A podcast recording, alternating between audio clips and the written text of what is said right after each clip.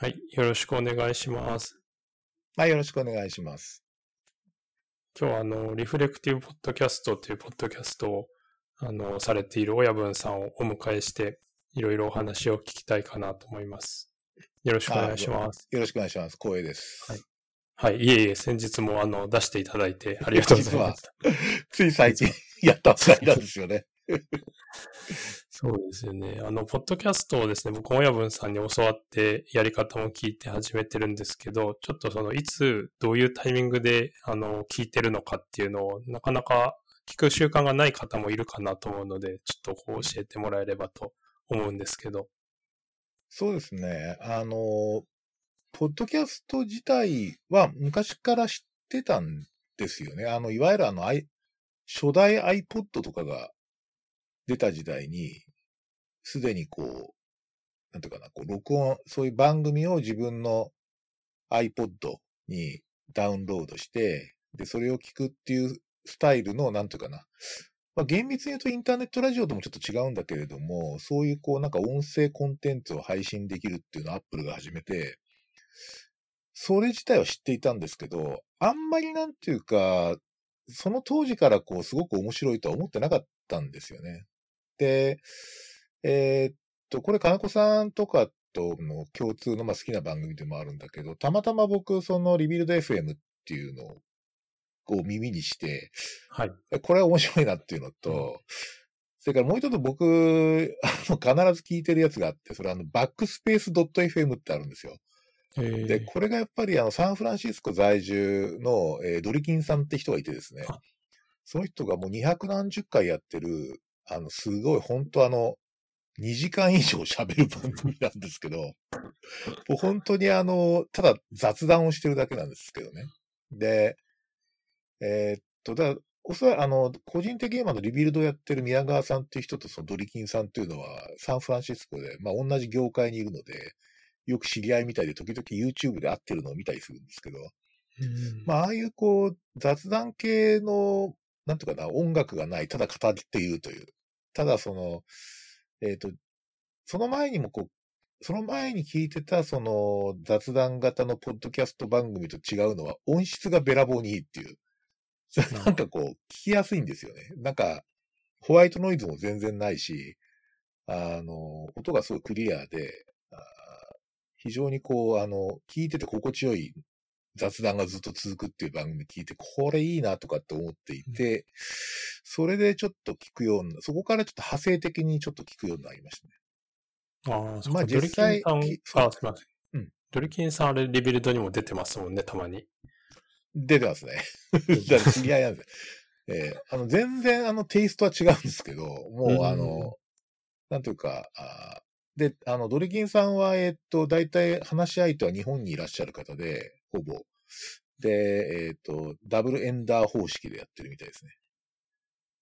ただ、ものすごくあの、ガジェット、ガジェットマニアっていうか、まあ、カメラとかマイクとかですね、PC とかにめちゃくちゃこう、あの、お金かけてて、一応散財王って言われてるんですよね、業界では。YouTuber の中では散財王って言われてるっていう人で、まあ、あの、そういう方の活動、で、その方もやっぱりこう日本にコミュニティがあってっていうか、そのファンクラブみたいなのがあって結構、あの、すごい人が、オフ会やると人が集まるんですけど、まあそこら辺からこう派生的に聞いてった感じですね。だから基本的にこう雑談を聞聞いてるっていう、まあ音楽じゃなくて雑談を聞くっていうのが実は非常に心地が良くて、これはやっぱり僕が中学の時にこう全盛期だった、あの、中高かなぐらいで全盛期だったのは、昔のその AM の、AM ラジオのし深夜放送ですね。あれの感じですね。で、結構あの、オールナイトニッポンとかですね、はいえパックインミュージックって、パックインミュージックと言いながら全然音楽がかからなくて、DJ さんが二人で喋りまくってるっていうだけの番組あったりするんですけど、大体ああいうのってこう、受験勉強をやりながら聞いているので、うんうんあの、で、たまにこうちょっと、もう今じゃ懐かしいですけど、あの、はがき出すとちょっと読まれたりすることなんですよ。はい。であ、読まれたみたいな。僕い2回かな ?2 回ありますけどね。すごいですね。そうそうそう。で、なんか、そういう点で言うと、今、ポッドキャスト聞いてるのは、まあさっき言った代表的な番組、というか長くないとダメなんですよ、だから。うん。あの、番組自体が。あの、ワン一周で15分とかっていうのあるじゃないですか、結構。ありますね。で、ああいうのはね、なんかあんまり、あの、なんとか、こう何かやりながら聞けないんですよね。すぐ終わっちゃうから。あ、そうですね。また次のを再生したりしないといけない。うん。だから、こう、長いっていうのはすごい重要で、その長い番組だと、こう、ちょっと調べ物したりとか、メール書き、メールの返事打ちながらとか、なんかそういう時に聞けますね。まあ、ながらですね。はい。うんうん、じゃあ、通勤の時とかっていうよりは、こう、家にいる時っていう感じですか？あの、通勤はおそ、この間、金子さん、片道1時間半って言ってたんで、つか、そういう通勤ではないので、あ、そっかそっか。あの、そうなんですよ。で、まあ、通勤っていうか出張の時聞くかな。うん。ちょっとこう、例えば、飛行機とかで聞くのはベストなんですけどね、あれ。ダウンロードして聞けるから。うんうん。あとは新幹線とか、まあ、ああいう長距離移動の時に結構聞いてますけど、通勤の時はとにかくあの、僕もう30年以上朝調子悪いので、朝気分が上がらないんですよ。だとか朝はこうロックかですね。アニソンをかけてガンガンあのヘッドホンで聞いてですね、聞きながらこう職場に行かないと力が出ないっていう、そういう 生活なので、あまり通勤中は聞かないですね。はい。自分を鼓舞してるんですね。そうそうそうそうそう。なんか僕は結構 TBS ラジオっていうか、伊集院光とか、あの、ああいうのがすごい好きだったので、なんかラジオは、うんうんあの、面白いですよね。伊集院光はすごいうん。カリスマ DJ じゃないですか。うんそうですね。すごい人気ありましたよね。うんそうですね。そうか。あと、こう自分のやつって自分で、なんていうんですか、配信してるやつってこう自分で聞いたりしますか？で なんかちょっと、自分で喋ってるのを、なんか通勤で自分で聞いてるってなんか、イメージすると怖いっすよね。そうですよね。そうそうそう。まあ一応、え僕はどっちかっていうと、本当にかなり取って出しなんですよ。はいはいはい。あのーまあ、あの、明らかにこう切れちゃって、へ変なとこ、あの、例えば通信が途中で切れちゃって、編集しなきゃいけないところとかから、こうき、あの、ちょっと編集しますけど、基本はやっぱりなんか、スムーズじゃないとこも含めて、ポッドキャストだなっていう 感じがしていて、なんか、朗々とこう語り続けるみたいなのは、あんまりこう、あの、重視してないんですよ。なので、あの、取って出しです。で、ただ一回ちょっと一応、あの、早まして流して聞くので、うんうんまあそこは聞きますけど、さすがにあの出張中に自分の番組は聞かないですね。そうですよね。いや、僕もで、聞いた、聞いたことはないですけど。うんうんいや、なんかこうみんなどういう感じなのかなっていうか。そうなん、でも2時間番組とかだと絶対聞けないと思いますよ、僕。そうですよね。なんか、うん、だから、もうなんか、どっちかというとライブストリーミングの雰囲気でうん。作りたいなっていうのは僕はありますね。なるほど。あと、なんかその僕は基本的にゲストの人を呼んで、まあ、話を聞くっていう感じでしかやったことはないんですけど、こう一人で喋るの結構難しそうだなっていうイメージなんですけど、こううん。どういう感じでやってるんですか、そうですね、あの、一つはあの、なるだけ月1、2回はこう配信したいんだけど、ちょっとゲストのブッキングができないときに、一人でやるしかないな、みたいな感じでうん撮るんですけど、あの、基本的には、えーっと、なんていうかな。あんまりこう、あの、割と台図台本を用意してます。台本というか読み上げじゃなくて、こういう項目は喋ろうかなっていううんうんうんのがないと、おそらく本当に独語になってしまうので、完全にあの、独り言してる変なおじさんになっちゃうから。で、あと、まあ、あの、時々、田中さんもそうだと思うんですけど、ほら、あの、レクチャーとかやるじゃないですか。やりますね。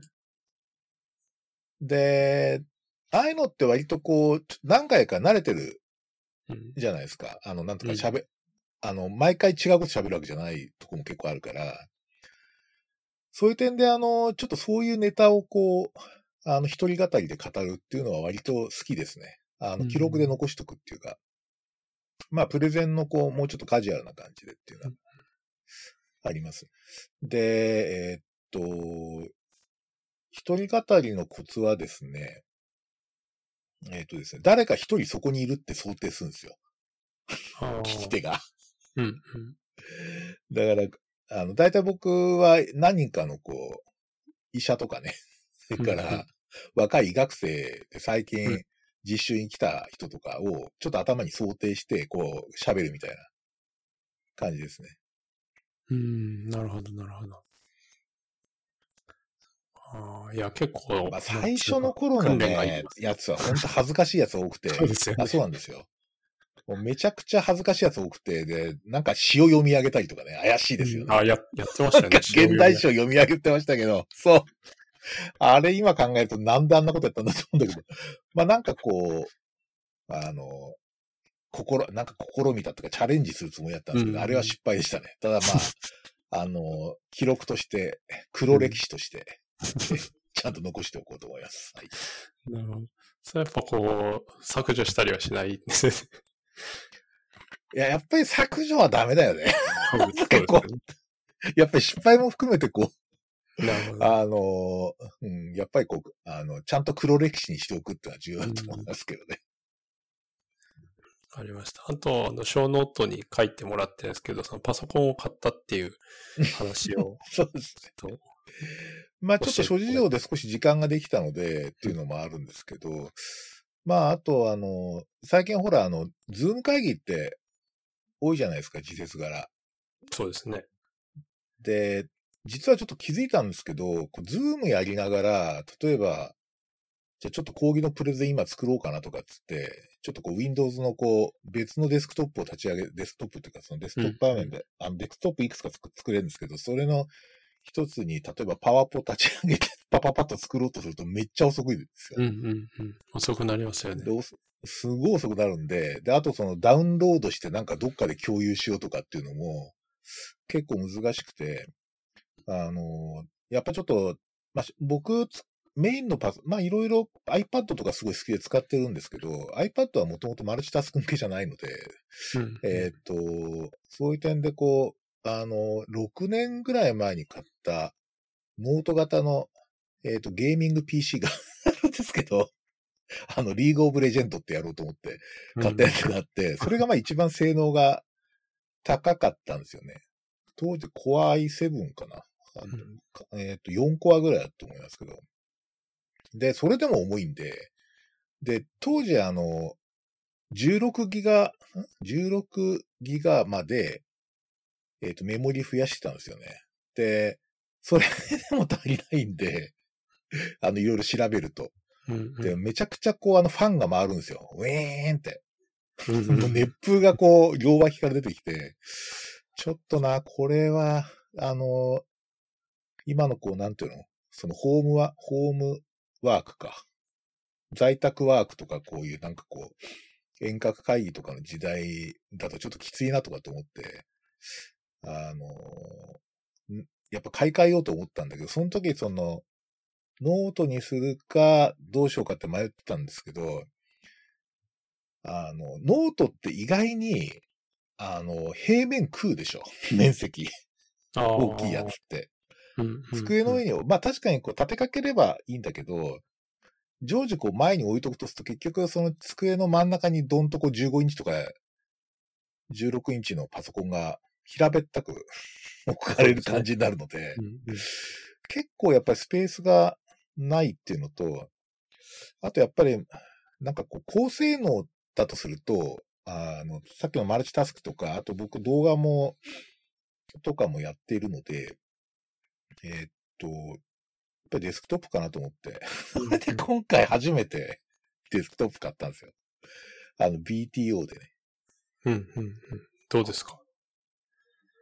えーっとね、いや、僕全く実物見ないで、ホームページ上で あの、オーダーしたんですよ。あの、サイコムっていう会社で結構、あの、これ、なんか僕後で知った、あというか、あの、若い、あの、レジデントの先生に教わって、先生サイコンがいいっすよとかって言われて、どういうとこって僕知らなかったんですけど、調べたらすごいカスタマイズの仕方がめちゃくちゃあの、細かくできるんですよ。あの、マザーボードから全部こう、オーダーできるっていううんうんやつで、で、そうすると調べないとわかんないじゃないですか、自分で。こう。だから結構ね、なんか今 CPU は何がいいのかとかですね、それこそあのリビルドで非常に役に立ったとこなんですけど、で、あの、ハクさんがあの、うんライゼン熱いですねとかって言ってるから、ねいつもやっぱり今はライゼンかなとかって思ってそうそうそう。AMD 対インテルの戦いとかって、よく言ってハクますよねさん話題にしてるから、買いです。ちょっと俺もこれ参戦しようかなって。そうそうそう、買いですっていうね。でそう。なんかあの、革ジャンの社長とか出てくるじゃないですか。うんなんか AMD に非常に興味があって、で、まあ、ライゼンで作りたいなっていうのがあってですね。それでこう、組んだって感じですね。あの、なんていうか、で、あの、荷物がね、実はあの、昨日が届いたんですよ。はい朝。したら、あの、ピンポンが鳴って、えー宅急便ですって言うけど、なんか、めちゃくちゃでかい荷物が、その、なんか玄関のあの、モニターがこっちに映るじゃないですか。で、なんか、ものすごいでかいの持ってきてるなと思って、それで上がってきたらほんとでかくてですね、巨大すぎるみたいな感じだったですね。で調べたらフルタワーパソコン。ちょっと自分、サイズはあんまり意識してなかったんだけど、すごいでかいパソコンで、あの、めちゃくちゃ、とにかく、あの、こんなでかいパソコン初めてだっていう感じだったんですけど。で、まあ、えっと、この2日ぐらいですね、もう、あの、土日の出張とかなくなったじゃないですか、このご時世で。そうですね。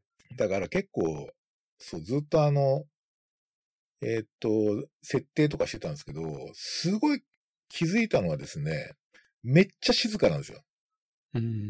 うん。でかいパソコンってやっぱり、あの、特にサイコンっていう会社はその静音にこだわってるらしくて、あの、冷却のこう、あの、ケースの中の空気のフローとかをかなりこう、こだわって調整してるらしいんですよね。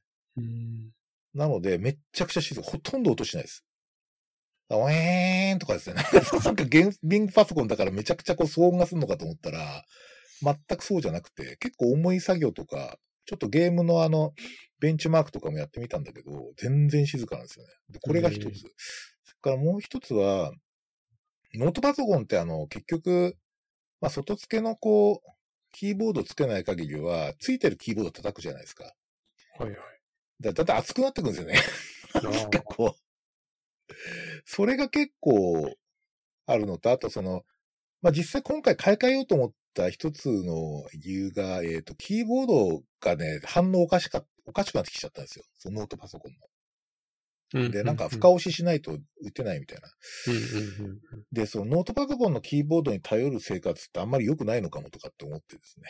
それでこう、なんつうか、あの、キーボードが結局デスクトップだと自由に変えられるじゃないですか。そうですね。買い替えもできるし。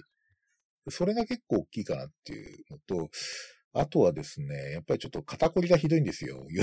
年並みで、やっぱあの、ノートってこう覗き込むので、うんうんうん。あの、姿勢が悪くなるんですよね。うんうん。で、今こう僕ちょっと今デスクトップパソコンの前に座ってるんですけど、こうなんかね、背筋を伸ばして前を向いてる感じなんですよ。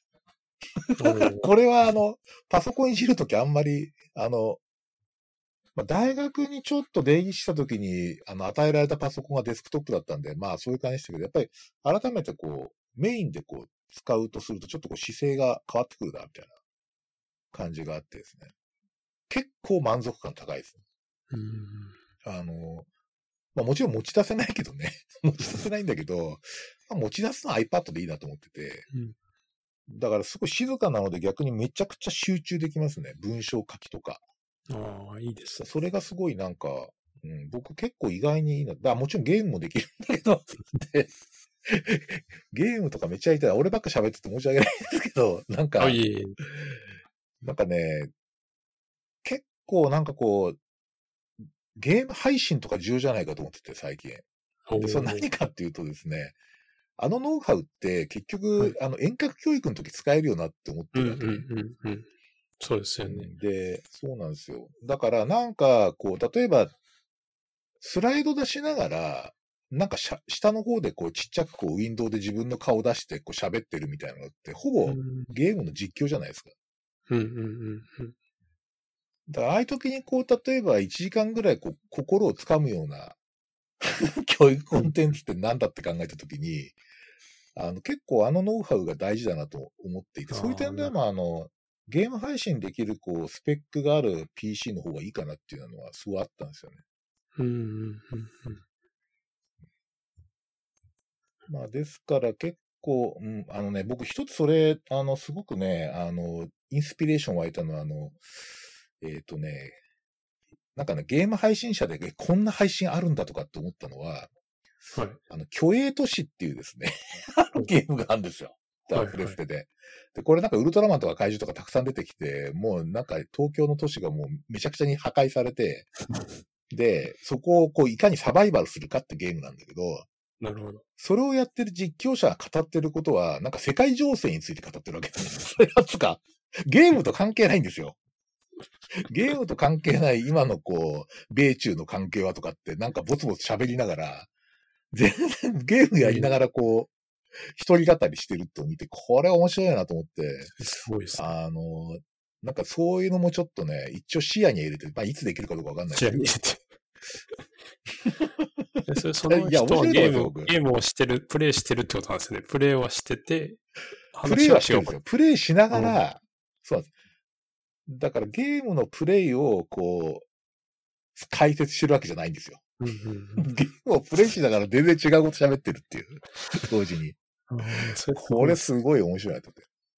えー、確かに結構ほら、だっって僕らって例えば、麻雀、麻雀ってた金子さんやったことあるのかな？うーんとやったことあるけど、そんなに、こう、なんだろう、すごく、いいっぱいやったことはないですね。ちょっとやったことあるぐらいですけうん。僕とか、あの、大学の時、他にそんなないからゲームが。だから夜な夜なこう仲間内集まって麻雀やってたんですけど、ど。うんうん。あれって、麻雀やりながら、あの、ちょっと今日の講義面白くないよな、みたいな感じで、うんうんうん違う話をして雀をやりながら、あの、ダメってるわけですよね。うんうんあれに近い感じだったですね。うーん、なるほど。うん、なんか、ああいうのすごいいいなと思って。確 かにね。いや、なんか今、大学院の授業とかもオンラインになって、でもやっぱそれってなかなかこう面白さがまあ普通よりさらにないじゃないですか。その、ただもし聞いてるだけであれば。いや、そうですよね。なんか、ほら、NHK の放送大学とかあるじゃない。うんうんうん。ああいうのって全然面白くないでしょ、聞いてても。そうですよね。あれはダメだと思うんだよね。なんかう、どうやったらこう引きつけるかみたいなのって結構、で、YouTuber みたいなのともちょっと違うと思ってて、長時間だから。うん。確かにね、YouTuber 短いですもんね。うん。いやー、そうですね。あと、その、今日僕はちょっとぜひ聞きたかったのは、あの、僕なんかあの、遅いインターネットを今読んでて、昨日ぐらいに読み終わったんですけど、まあはいはい。はいんのすごい、宇野さんのすごい面白いなと思って。あの、うん。あれの、プラネットクラブっていうのは親分入ってるんでしたっけ？入ってるんですよ、僕。あ あの、それオンラインサロンね。う。んうんうん。オンラインサロンどう僕入ったことは全然ないんですけど、あれを読むと、あこれはかなりちょっと、なんか入ってみたいなっていう感じが確かにするああなと思ったんですけど、どんなもんですか、うん。実際やっていて？あのね、オンラインサロンって、まあ、うん。例えば代表的なのは、あの、えっと、なんだっけ、ホリエモンのはいはい。オンラインサロンとか、うん。あと、えっと、最近だと、あの、えっと、箕輪康介って人いるんだけど、うんうん。ああいうへあの編集者やってるやつです。箕輪編集室っていうやつとか、あとは西野さんっていう、あの、うんえーうんキングコングの。キングコングっていう、そうそうそう、漫才、漫才やってた、あうんの、片方の方が、まあ今アーティストとしてうんやってるんだけど、ああいうとことか、もう本当あの、まあ、なんとかな、月額、なんかこう投げ銭をして、いろんな企画に参加するみたいな感じですね。で、あの、全然サロンによってやってることは全く違っていて、あの、おそらくね、オンラインサロンとはこういうものだっていうふうに一概には言えないところがあるんですよ。例えば明らかに、あの、自己啓発系のところもあるんですよね。うんあの、いわゆるインフルエンサーがこう、なんかこう、あの、有料か、あの、有料で集めて、えー、なんか、あの、自己啓発的な、いろんなことやってるみたいな感じのやつが、とかから、こう、むしろこう、なんていうかな、セーフティーネットみたいなコミュニティみたいなの作ってる人もいたりして、ちょっと一概には言えないんだけど、あの、宇野さんがやってるプラネッツクラブっていうところに集まってる人ってめちゃくちゃなんかね、なんつうんだろう。真面目な人多いんですよ。真面目な人多いっていうか、やっぱりあの人、あの、宇野さんあの、もともとサブカルチャーの批評家なので、そうですよね。まあアニメとか、そう、アニメとか漫画とかそういうアイドルとか、ああいうところで結構批評活動を活発にやってた方で、うんうん、あの、まあそこから入ってくる人が多いとすると、やっぱり、あの、オタクの人とかすごいたくさんいる。はいはい。ただ最近やっぱりあの3.11のあの、えー、っと、東日本大震災の後あたりから、宇野さんって結構こう社会、あの、情報社会論とかですね、えー、政治の問題とか社会問題とか、こう、非常にこう幅広く発信するようになっていて、なので、僕の、えー、そのサロンに入ってる人だとですね、例えばあの、うさぎ帝国って知ってます？知らないから。えっと、うさぎ帝国ってあの、えっ、ー、と、なんとか、LINE のスタンプですごい人気のあるアーティストがいるんだけど、そういう人がいたりとか、あと、官庁の人、官庁とか、その官僚の人とかいたりとかですね。うん、あと、区役所の人とかですね。あと、自営やってる人、まあ、学生さんもすごい多いです。まあ、大体2、30代かな。僕おそらく最年長だと思います。うん、一回集まった時に、どう考えても一緒にこうグループになった人みんな20代前半で、すげえ、なんか俺、だからすごいなんかね、さすがにこうちょっと仕事の関係で月1回やってる集まりとか行けないし、まあ今実際あの、この新型コロナの騒ぎで、その、集まることはできてないんですけど、まあ、あの独自に Facebook グループを作ってそこでいろんな活動したりとかやってるんだけど、あの、なんていうかな、大丈夫かなとかって思ったんですけど、実は話題が共通でですね。例えば、いや、やっぱガナラティブガンダムどうですかみたいな話になるわけですよ。20代の人と。な んとか一応話が通じるっていう。で僕はあの、そういう話、同世代の同業者に言っても全く通じないので、そうですよ。全く通じないので、めちゃ楽しくてですね。それが。あ、同じ趣味の人いたみたいな感じで。あとやっぱりあの、宇野さん自身のこう、え人脈っていうのは、まあ、例えばその今日おそらく話題に出るあの、新日本のあたかさんとか、うんうんあと、あの、与那覇淳さんとかですね、はいはい、歴史学者の、あとは、あの福島良太さんっていう人がいるんだけど、うん、ああいう人とか、あと、よし、あの、えっ、と、石岡さんっていう、まさにオタク、ザ・オタクっていう人がいるんですけど、あの、今、早稲田の准教授で、あの、映像文化論って実際にはアニメですね。なるほど。ただも、ものすごい、アニメ研究なんだけど、ものすごい、こう、なんていうの、古今東西のこう美術に異常な造形が深くて、うん、その人が実は語りまくる番組があるんですよ。プラネスクラブで、あの、月1回ぐらいあるんですけど、うん、3時間とか4時間やるんですよ。で、それがすごくてですね。まあ、そういう、こう、なんかもうちょっと、かなりとんがった文化人の人が結構、あの、そういう集まりとかに来てくれてお話ししたりする機会があったりして、僕も石岡さんに、あ、あもう大ファンですとかって言ってありがとうとかって感じだったんですけど、すごいなんか、あの、そういうなんかこう、ちょっと僕のこう、金銭に触れるような、こう、いろんな知識人とか、活動をやってる人例えば、あの、田中素子さんっていう、あの、えっ、ー、と、屋台引っ張ってた人ね。はいはいはい。あの、屋台引っ張ってコーヒー振る舞う人が。うんうん、あの、あの人知ったのもこのクラブの関係なんですそうそうそうそうそう。あれもこのクラブの関係だしっていうことで。そうなんですね。うん。で、あの、知ったんですよ。で、そういうなんか、こう、とんがった人、例えば銭湯や小杉湯っていう高円寺の方でやってるせ、あの、うん、コミュニティ銭湯みたいなやってる人がですね、そういう、そういう、こう、なんか、つながりがすごい面白くて、やってます。いわゆる自己啓発でこう一発当てたろかみたいな、そういう感じの人はあんまりいないっていうのはすごいいいです。あとはやっぱり、まあ、あの、ちょっと頑張ってほしいなっていうのもあって、投げ銭気分で会費を払ってますけどね。会費結構高いですから。ちょっと、学生さんだとかなり、あの、え負担になっちゃうんだけど、まあ僕は、あの、全然、あれですね。あの、むしろサポートしてることに喜びを感じるっていうか、そういう、うんあの、コミュニティに対して。全然自己啓発でも何でもないっていうか、むしろその、えーっと、なんとかな。むしろ、宇野さん自身がかなり参加者から学んでるところあると思いますね。うんそういうところも面白いですね。うん。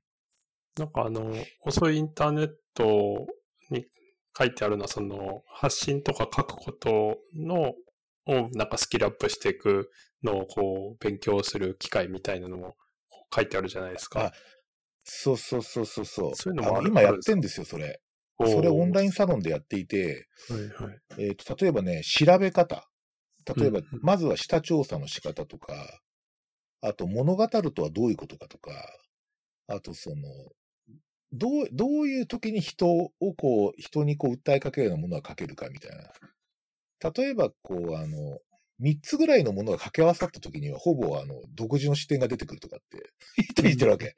じゃあ、これとこれとこれ三つ関係ないでしょってやつを結びつけるような論理をどう作るかみたいな話とか、まあ実際にこう、うんあの、宇野さん自身はまあなんていうかな、あの、それを、あの、実践の中でこう、あの、べあの自分で獲得してきた実践値って言ってましたけど、僕から、僕もほら医学雑誌の編集とかやっているので、はいはい。非常に参考になります。うん 非常に参考になる。うん。やっぱ A は B、A はみんな B だと思ってるけど、実は C なんだよっていう時に、それをちゃんとこう、つなげられる論理がどう作れるかっていうのが重要だって、つまり価値転倒がないと、やっぱり人っていうのはなかなかこう、心に入らないんだって言っていて、まあそれは実は医学雑誌とかにもすごい当てはまるんですよね。そうですよね。だからこの記事だったらこの内容で書じゃないようなことが書いてあると結構、うんあの読まれるっていうのは僕はちょっと医学誌、あの雑誌の編集やってすごく感じるところありますね。うん。そうあと僕あの、なんていうんですかね、あの本の前、前半っていうかこう、なんかどうしてドナルド・トランプが選挙で勝ったかとか、えっと、ああいう、あ僕あれすごく、なんか僕が今まで読んだり聞いた中だとすごく一番腑に落ちる説明だったなというか、あの、うんうんよくかん、なんつうかな、まあ確かにそういう、あのーことが起こっていそうだし、まあこれからも起こるんだろうなっていう。うん。でああいうのはすごく面白いですよね。僕ね、あれ、うん、そうですね。あの、実際こう、あの、えっと、まあ、あの、なんとかな、例えば今なんか30分くらい朝生放送突然やったりしてるんですけど、彼。宇野さんって確か42か3ですから、えっ、と、まだすごいお若いんですけど、なんかもうとにかく今集まれないからとにかくなんかやろうっつうんで、朝なんか20分くらい喋ってたりしてるんですけど、か、あの、なんかこう、Facebook ライブでやってるんですけど、うんあの、宇野さんが言ってることって基本的にこう、あのね、彼の人的ネットワークの中から生まれてるんですよね。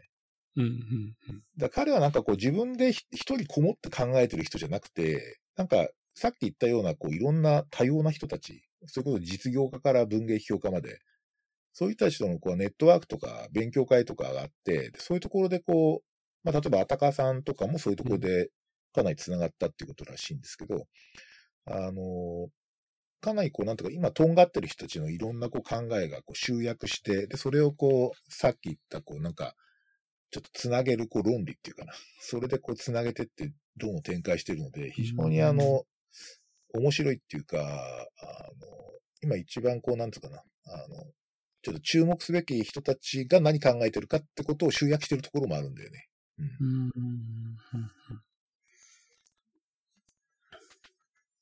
あの、なんだっけ、遅いインターネットの、こう、ウェブマガジンっていうか、ネットのやつ、本じゃないやつも、こう、タカさんもあったりとか、風の谷の話とかも書いてありますもんね。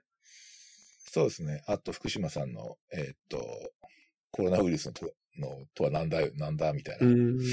感じとかもありますし、あれはね、えっと、その僕らが、その、んなんだっけ、あの、会費で、会費っていうか、その、うんえっと、月額でディスクリプションしてるお金で作られてるんですよ。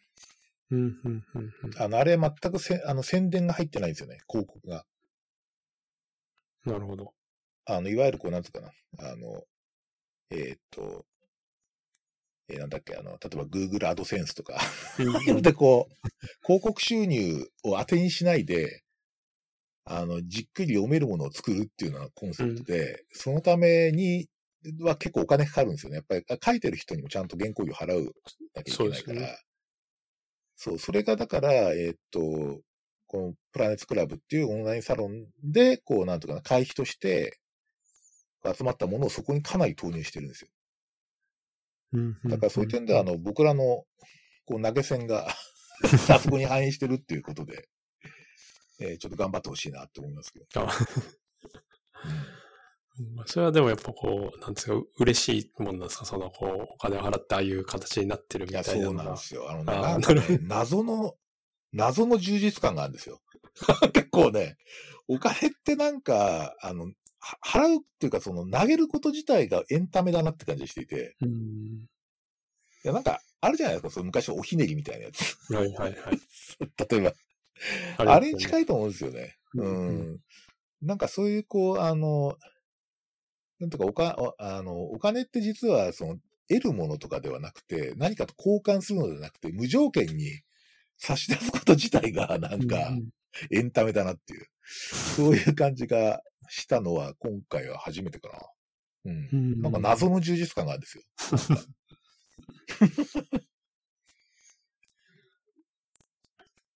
あとあの、そのあたかさんっていうか新日本の話だと、僕はちょっとこう、うんうん。親分に聞いてみたいなと思ったのは、なんかあの、今の日本の現状とかこういう風にした方がいいんじゃないかっていう、あの、話がすごく面白いなと思って、で、風の谷の話が本の中だと最後の方に出てくるじゃないですか。うん。で、なんかやっぱりでもその都市に変わるオルタナティブを作るっていうのは、こうかなり、あれ、僕もあの本の中に書いてあることまでしか知らなくて、その先多分今やってることをそんなに知ってるわけじゃないんですけど、結構こう、なかなか実際にやるとかそこに人が集まるっていうか、みんなが移動するっていうのは結構こう、現実問題としては大変そうだなっていう感じも、あの、したんですけど、その辺ってどうですか？うん。いや、これおそらくね、あの、最近ちょっと、あたかさんが、あの、ブログで、あの、こう不定期で出してるやつがあって、それとかを読むとですね、あの、か階層型って言ってるね。階っていうのはこう、開くで、層っていうのは稀、稀っていうか、その、なんとかこう、間が空いてるっていうか、そそな構造ってやつはそうね。なんつうかこう、空いてるとか、まばらとかって意味ですよね。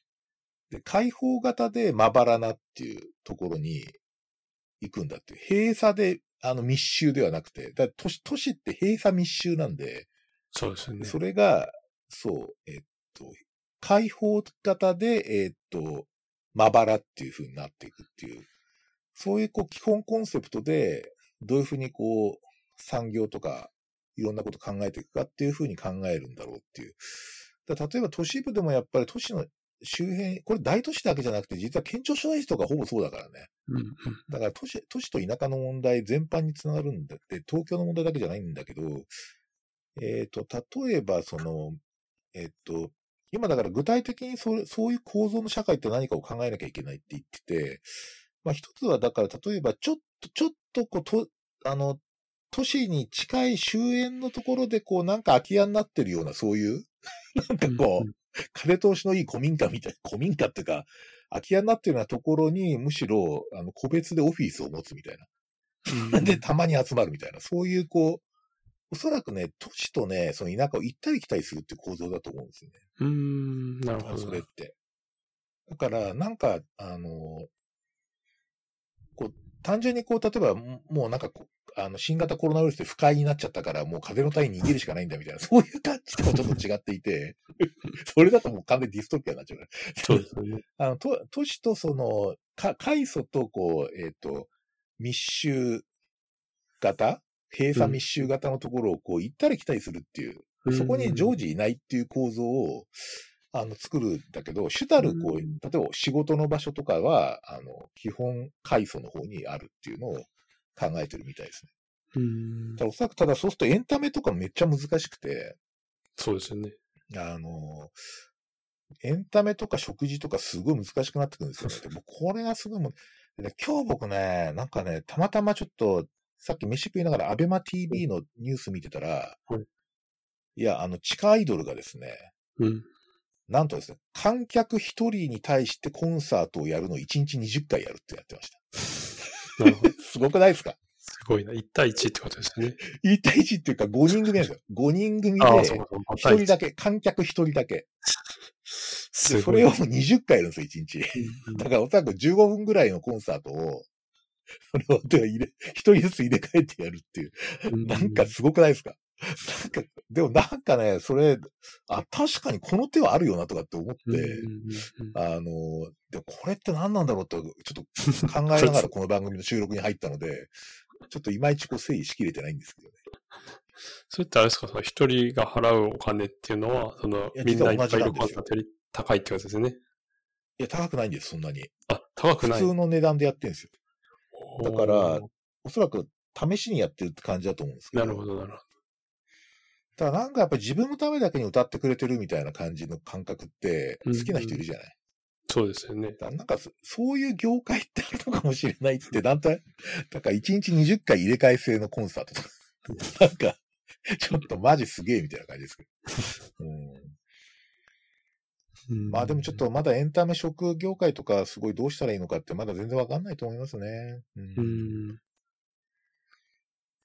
あと結構その今フィジカルに移動すること自体が難しくなっちゃうじゃないですか。なんかその行ったり来たりするっていうこと自体が。そうですね、移動がね。うん。まあ、移動、移動の自由って基本的人権の一番重要な項目なんですよね、実は。おーで、そうなんですよ。移動、移動の自由ってすごい重要で、移動と集会の自由ってめっちゃ重要なんですよ。うん。な んつうか、これが普通にこう、例えば、なんとか、あの、ダメになっちゃってるっていうのが、すごい大変な事態であるっていうふうにうん認識っていうか、語りはあんまりないよね。いや、人間って移動の自由があるんだけど、みたいな。そう、そういうことはあんまりもう今言い方、言いにくくなっちゃってますね。確かうに。ん。そうですよね。なんかあの、ショーノートに書いてあるやつで言うと、その、COVID-19 の、なんていうんですかね、まあ、と、共に生きていかないといけないっていうことで、そのヘルスケアシステムに与える影響っていうのは、なんかどういう感じで考えてますか？あ、そうですね。いやー、ちょっと今もうまさになんか真っ最中って感じなのでちょっとなかなか難しいんだけど、ただまあ、なんていうか、あの、えーっと、すうーんとね、 Annals of Family Medicine で最近 COVID の特集っていうか、その COVID に関する、こう、まだは、なんかこう、投稿段階の文章とか論文を公開してるサイトがあるんですよ。はい、はい。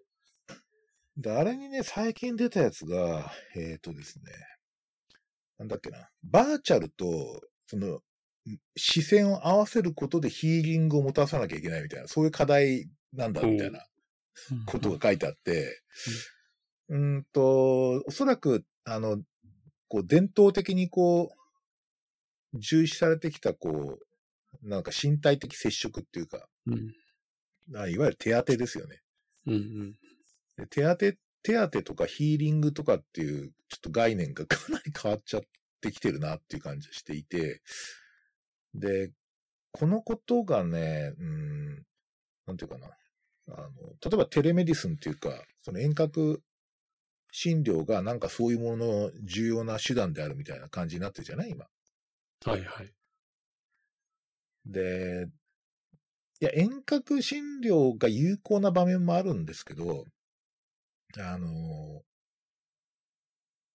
いや、例えば、前も、えっ、と、遠隔診療っていうか、その、えっ、と、えっ、と、例えば回避性っていうか、その、なんかこう、ポイント、ポイントだったかな？ポイントかなんかをこう、買い取ると、そのポイントを使って、えっ、と、医者にアクセスできて、そこでこうなんか相談に乗れるサービスって一時期あったんですよ。まあ、ちょっと、えっ、と、保険を使わないのでちょっと違うんだけど、その、いわゆる今やってるテレメディスンとはちょっと違うんだけど、あれの話を聞くと、やっぱりニーズは例えば海外駐在の、えっ、と、日本語の通じないこう医療の中にいる人たちにすごくニーズがあったんですよね。で、あんま国内では実はあんま受けなかったんですよ。で、しかもやっぱりメンタルヘルス系が非常に多かったっていうふうに言われています。うん、で、今はどっちかと急性期の症状に対してっていう話になってるから、まあ僕はあの感染症をとにかくスクリーニングしたりとか、かなんとかな、ある種管理、コントロールするっていう目的では僕、あの、遠隔診療っておそらく有効だと思います。うんうん、ただ、例えば完全未分化問題ね。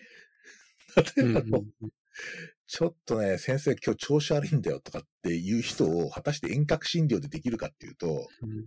おそらくできないと思ってて、うんうん、あの、まあ、それは医者に行った方がいいよっていうわけのわかんないアドバイスしかできなくなるっていう、そういう話だったりとか、あとやっぱ complex case とか、 multimorbidity だとか、ああいう、こう、あの、それこそ、 expert generalist practiceの対象になるような、そういう、こう、問題群ってあるじゃない、うんうん、ああいうのっておそらくね、遠隔診療のね、寄与するこう力って結構限定的だと思うんですね。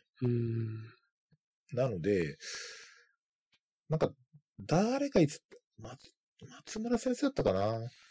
要するにあの、駅の改札で あの、なんかトラブった時に相談に乗ってる人いるじゃない、はい、一番端に。はいはい。あ、ちょっと切れてるんですけどとか、リポートしちゃったんですけどあれが実はプライマリケア医の役割で、ほとんどの人は、こう、スイカでピッてやっていくっていう。で、それはおそらく 遠隔診療とか、あのセルフケアの世界になるんだろうっていうようなことは言っていて、なるほどなと思いましたけどね。おそらくだから、端のこう、駅員さんが相談に乗るのが multimorbidity だったりとか、 complex case とか、なんだろうなというふうには思いますね。ああ、なるほど。おそらくでも相当な部分が、あの、置き換わる可能性ありますね。うん。ただ、まあ、家庭が、とか地域基盤型の、えー、ジェネラリストっていうかな、家庭がこう、本当の専門性として、あの、えー、なんていうかな、こう、あの、それこそあの家庭7段みたいな感じの力っていうのは、おそらく遠隔診療的ではないんですよ。だからそこはやっぱり、かなりずっと残るだろうなと思います。そう、なかなか最近難しいなと思っての、こう、熱が出てる人とか来るじゃないですか。で、どうしてもこう、うん、なんていうんですか、まあ、その隔離してるっていうか、外で、あのー、なんか話聞いたりとか、車の中で聞いたりとかして、まあ、COVID がそうじゃないかっていうことにフォーカスして、まあ、なんか、軽症だったら、どっちにしても早く帰ってもらいたいとか、怪しかったらじゃあ検査するかしないかみたいな感じになって、まあ COVID じゃなければ、こうもうとりあえず帰ってくださいみたいな感じになんかな、あのー、なり、なることが多いんですけど、その時になんか相手は向こうが持ってきてる問題っていうのが、なんか熱が出てこっちは COVID かそうじゃないかっていうことで考えてるけど、なんかその本人はなんていうか、別にそういうことできてるわけじゃないみたいな、なんかなんだかわかんないけど調子が悪いとか、まあ、COVID かどうか心配で見てほしいとかそういうことじゃないんだみたいな時とかもこうあってですね、その時にでも、なんかあんまりゆっくり対面してる時間とかもないし、あんま近寄って話聞いたりとかする時間もなくて、なんか向こうは COVID じゃないんで帰ってくださいって言われて、いや、そんなことのために来たんじゃないんだけど、みたいになる時もあって、なかなか難しいなと。うん。いやー、それ結構、うん、そうですね。ちょっとやっぱりこう、あの、このパンデミックのこう時期によってもだいぶこう変わってくるだろうなと思っていて、うん。うん、なんか、あの、今どっちかっていうと、なんとかなんじゃねえみたいな感じがあるじゃない。なんとかなんじゃねえっていうか、その、なんとか頑張れば乗り切れんじゃないかみたいな。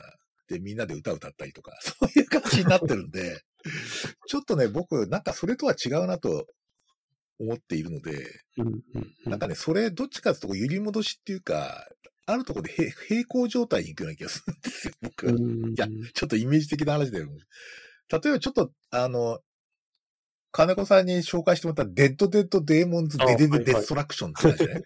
はい、俺は、あれ慌てて第1巻読んだんですけど、ああ、はい。あれまさに COVID-19 問題だよね。ああ、そうですね、そうですね。いや、まさになんつうか、そういうものが常にある日常っていうか。そうですね、そうですね。すでに確かに確かに。あれ、そうなんですよ。あれは、要するに巨大円盤が突然やってきて、うん。うん。なんかずっと居座ってるって話でしょ。で、で、その下では、ごく普通の日常が進んでるっていう。で、時々なんかこう、なんかあんまり攻撃力のない円盤が 起こったりしてですね。うんで、なんか、あの、ちょっと揉めたいとかわーっとやってるみたいな。なんかおそらくあの感じなんだろうなっ。思っていて、異常にあれは予言的ですね。うーん。そうですね。そうなんですよ。なんか、結局あの、シン・ゴジラも、最後うんあの、ゴジラが冷凍、凍って、東京のど真ん中に居続けるって話ですよね、あれ。うん。うん。うん。で、ゴジラをコントロールし続ける日常っていうのがあの後出てくるわけじゃない？でうんうんあの、映画の後はね。うん。うん。だ なんかね、そういう、それに近いようなものをなんとなく感じていて、なんかその、要するに揺り戻しっていうか、こう、すごいこう、ちょっと今、みんな、家の中に閉じこもろうと思ったら、まあ、ちょっと出ていいよって、また閉じこもろうみたいなことを、なんかこう、ずーっとこう、なんかい、こう、山を繰り返しながら、デレデレデレっと行くのかなって気がしているんですけどね。そうですよね。わかんないけどね、でもね、どういう展開になるかね。でも結構こう、あれですもんね。なんかある日が来たらもう普通にしていいって思ってる人が結構多分多い感じもしますもんね。その、いなんだろう、こう世のおそらくなん。か、その、そうそうそう。終わった後、元に戻るって思ってる人そうですよね。そういうイ。メージで考えてる人が多そうですいや、この、デッド・デッド・デーモンズ、これすごい長いね。デッド・デッド・デーモンズ・デデデ・デストラクションっていう漫画は、はいなんかそれを非常にね、なんかね。あの、ちゃんと第一巻読むから、ちょっとネタバレしないでね。一応、あとこれ全部読むつもりだったから、ああ ネタバレなしで。えーっと、すごいね、これ予言的ですね。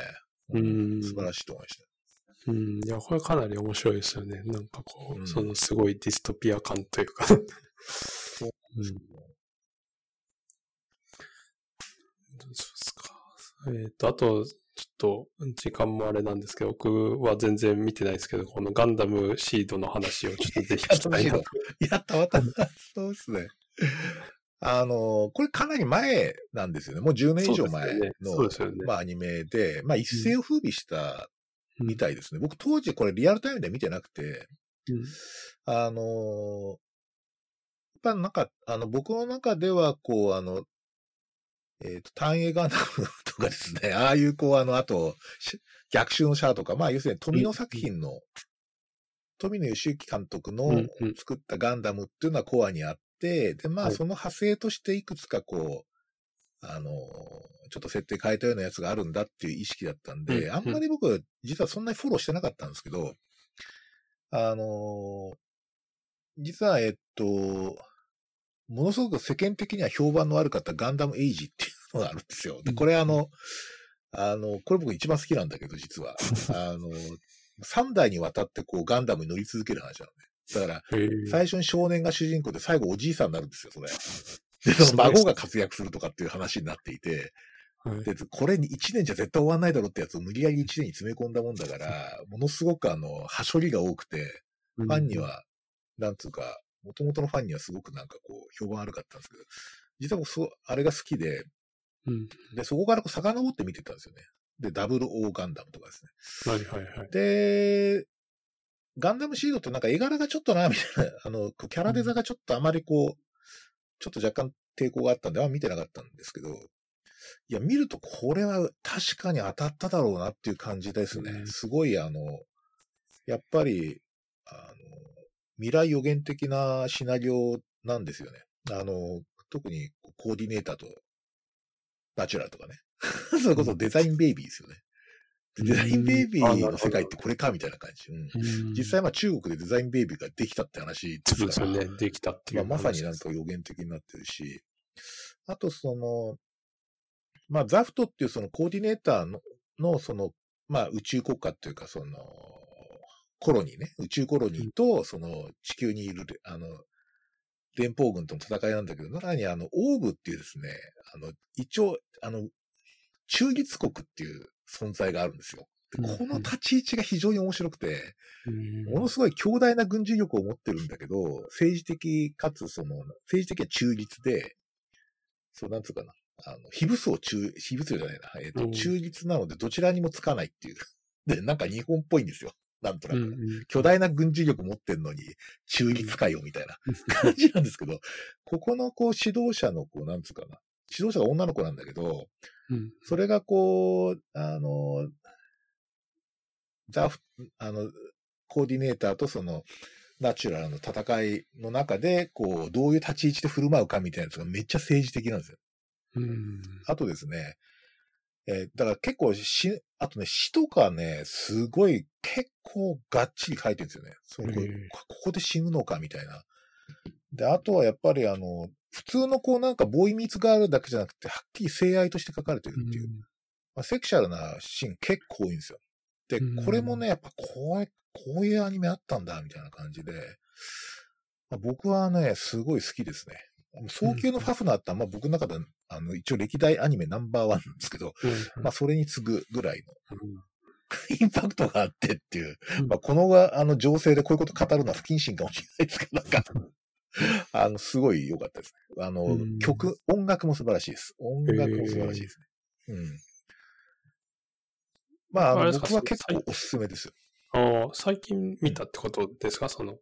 最近ですね、最近あの D アニメストアっていうので、うんあの、一気見しました。1日4話ぐらいずつ見てたっていう。シードの後にシードデッセニーっていうのを続編で作られるんですけどね、あまりにシードが当たったんで。これも、ね、まあ、なんというか、あの、制作側の混乱が見て取れるような場所もあるんだけど、あの、非常に面白いです。だから、まあ、ちょっとぜひ、なんか、もう時間潰さなきゃって時はぜひ見ていただくと。時間潰さなきゃです。